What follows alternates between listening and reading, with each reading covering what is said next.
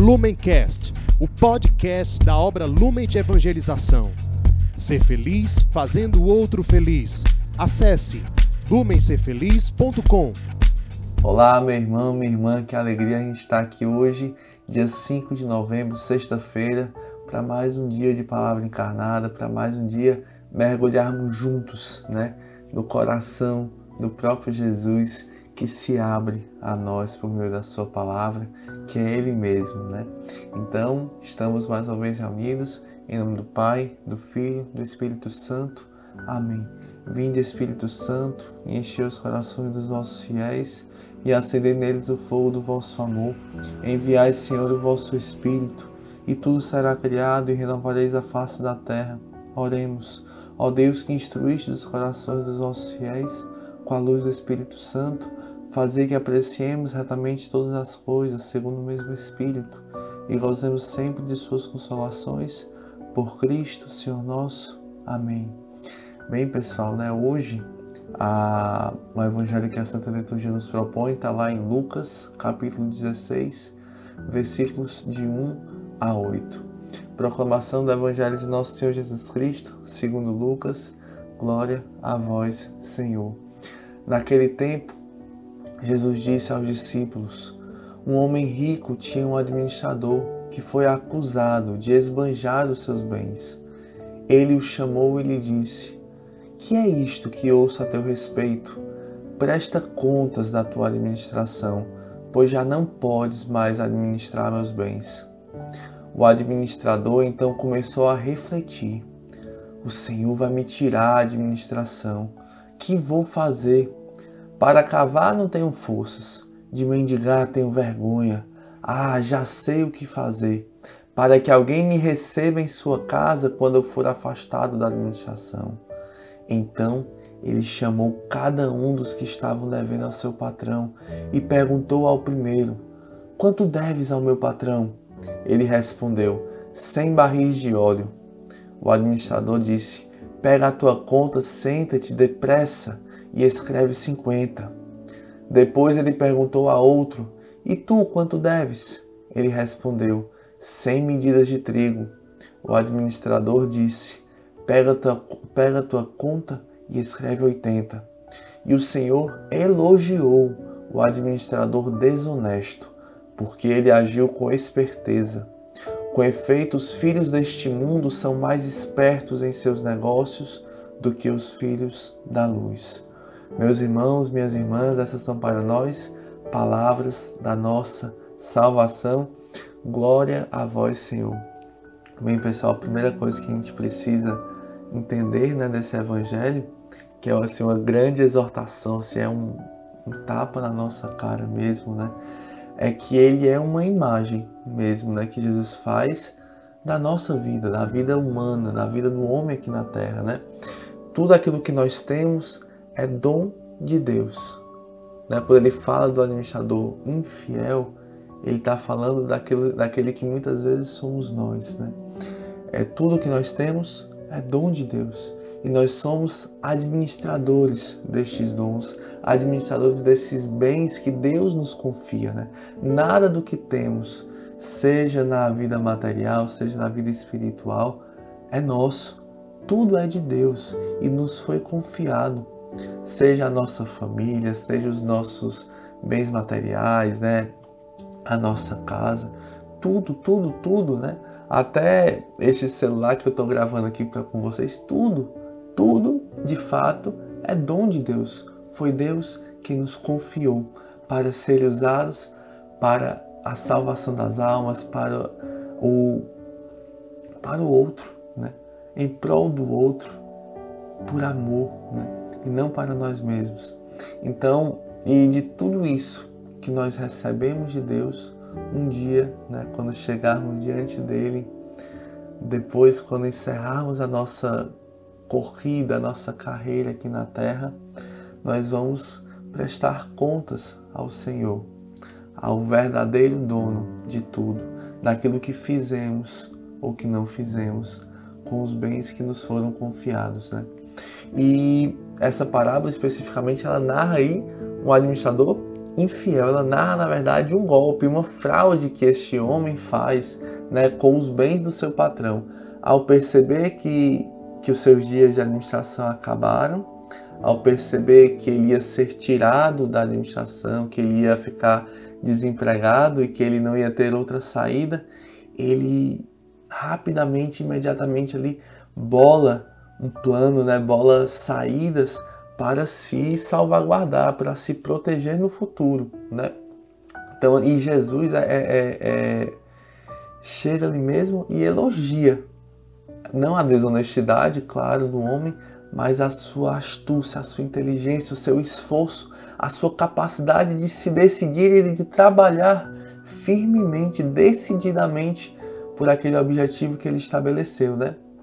É, mesmo diante de uma situação difícil, mesmo diante de desafios, ele não parou, mas ele foi, foi driblando os desafios, driblando as dificuldades, encontrando soluções, porque ele sabia que a sua salvação dependia da, da, daquilo, do seu, da, de encontrar ali uma saída para aquele problema, né? E por isso ele não desanimava, por isso ele não parava nas dificuldades, porque ele entendia que dali dependia a vida dele, né? E nós, né? E nós, quando Jesus fala no final que os filhos da luz não têm essa mesma esperteza, que os filhos da luz não têm essa mesma força, sabe, esse mesmo sangue no olho. Será que nós temos tido, né? Essa, será que nós paramos ali diante das dificuldades, diante das provações, diante da, das barreiras que se levantam para a nossa salvação, né? Para nos consumirmos mais, para evangelizarmos mais? Será que nós vamos ali sempre colocando empecilhos, colocando desculpa? Ou será que nós somos como esse administrador infiel, mas que ali não colocou desculpas e buscou soluções, sabe? E, e, se esforçou e deu a vida mesmo. É, é, é, um pouco assim, aparentemente contraditório Jesus elogiar esse homem, mas esse homem, ele, na sua desonestidade, ele nos ensina. Ele nos ensina que mesmo os filhos deste mundo trabalhando por coisas que perecem, por coisas que passam, se esforçam muitas vezes muito mais do que nós, que supostamente trabalhamos por aquilo que não passa. Será que nós realmente acreditamos que nós estamos aqui trabalhando, suando, sangrando por aquilo que não passa? Ou será que nós temos nos conformado com uma mediocridade no nosso ser cristão, no nosso ser filho de Deus, na nossa evangelização, na nossa vida? Temos ali ficado na, na superfície, na média, né? e, e não nos consumido, temos economizado na nossa vida. Santo Agostinho, sobre essa parábola, especificamente, ele fala o seguinte: Por que o Senhor narrou esta parábola? Não porque aquele servo fosse um exemplo a ser imitado, mas porque foi prevenido em relação ao futuro, a fim de que se envergonhe o cristão que não tenha essa determinação. Também São José Maria Escrivá fala sobre essa passagem. Que empenho põem os homens nos seus assuntos terrenos, sonhos de honras, ambição de riquezas, preocupações de sensualidade. Eles e elas, ricos e pobres, jovens, velhos e até crianças, todos a mesma coisa. Quando tu e eu pusermos o mesmo empenho nos assuntos da nossa alma, teremos uma fé viva e operante, e não haverá obstáculo que não vençamos nos nossos empreendimentos apostólicos, né? E quando eu lia isso, li essas frases de santos, né? Li essa passagem, a palavra de Deus, me via muito questionamento. Será que eu tenho tido esse mesmo senso de urgência que teve esse administrador infiel com as coisas de Deus, né? com a minha salvação, com a salvação dos meus irmãos? Ou será que eu tenho ali enrolado, né, procrastinado, deixado para depois, como se eu tivesse um depois, como se o tempo para ser fiel não fosse o hoje? Né? Será que eu tenho sido realmente medíocre no, na minha vida? Será que eu tenho sido preguiçoso? Será que eu tenho sido relapso? Será que eu tenho feito por onde daquele de toda a oferta, de toda a doação, de todo o amor que Deus derramou na minha vida, que Deus me salvou, que Deus me purificou dos meus pecados, me lavou dos meus pecados, abriu o céu para mim. E como é que eu tenho correspondido? Com mediocridade, né? Contando ali as moedinhas, ou será que eu tenho sido generoso na minha oferta a Deus, né? E me via muito aquilo, né? Às vezes a gente tem, a gente escuta muito aquela frase, né? Quando é coisa para Deus, o importante é que nós estamos fazendo, né? O pouquinho ali, né? Um pouquinho de cada vez. Deus seu pouquinho, Deus seu pouco, Deus seu pouco. Deus se satisfaz com o seu pouco. Não é bem assim. Deus se satisfaz com o seu tudo. A oferta da viúva foi pouca, mas foi tudo que ela tinha. Foi tudo o que ela tinha. Então, o pouco para Deus não serve, não. Serve para Deus o tudo. Seja pouco, seja muito, mas o tudo.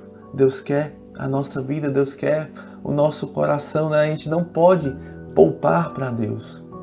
A gente tem que se gastar para Deus, se ofertar para Deus sem reserva, sem fazer contas, porque é assim que Deus nos ensina com a sua vida, com a sua cruz, com o seu sacrifício, né? E isso mostra para nós onde nós estamos colocando o tesouro na nossa vida, porque onde está o teu tesouro, aí está o teu coração, né? Por fim, eu queria só meditar o último ponto dessa passagem, que logo em seguida, na verdade, a esse trecho que nós lemos hoje, São Lucas fala o seguinte, Jesus fala o seguinte, né? Eu vos digo, fazei-vos amigos com a riqueza injusta, para que no dia em que ela vos faltar, eles vos recebam nos tabernáculos eternos. Né? Sobre essa passagem, sobre esse trechinho, Santo Agostinho fala o seguinte: os pobres são, de certa forma, nossos correios e transportadores. Eles nos permitem transferir desde agora nossos bens na morada que se está construindo para nós no céu. A gente sabe lá que é uma verdade evangélica que está em Mateus 25, que tudo aquilo que nós fazemos aos pobres, aos abandonados, aos doentes, aos esquecidos, aos marginalizados, é ao próprio Cristo que fazemos. Porque muito antes de nós o encontrarmos, Cristo já os encontrou e se encarnou e sofre com eles, né, na sua carne, as suas dores. Então, esses amigos poderosos que o Evangelho fala, sabemos são os pobres, né? E Cristo vai receber tudo aquilo que nós fizermos, tudo aquilo que nós dermos, tudo aquilo que nós nos consumirmos por amor a Ele nos pobres. E vai guardar como um grande tesouro para a nossa eternidade, para o nosso céu. Então, não percamos mais tempo, meus irmãos, não poupemos para Deus, mas consumamos a nossa vida por amor ao Cristo que nos amou primeiro. Amém? Ave Maria, cheia de graça, o Senhor é convosco. Bendita sois vós entre as mulheres, e bendito é o fruto do vosso ventre, Jesus. Santa Maria, Mãe de Deus, rogai por nós, pecadores, agora e na hora de nossa morte. Amém. Em nome do Pai, do Filho e do Espírito Santo. Amém.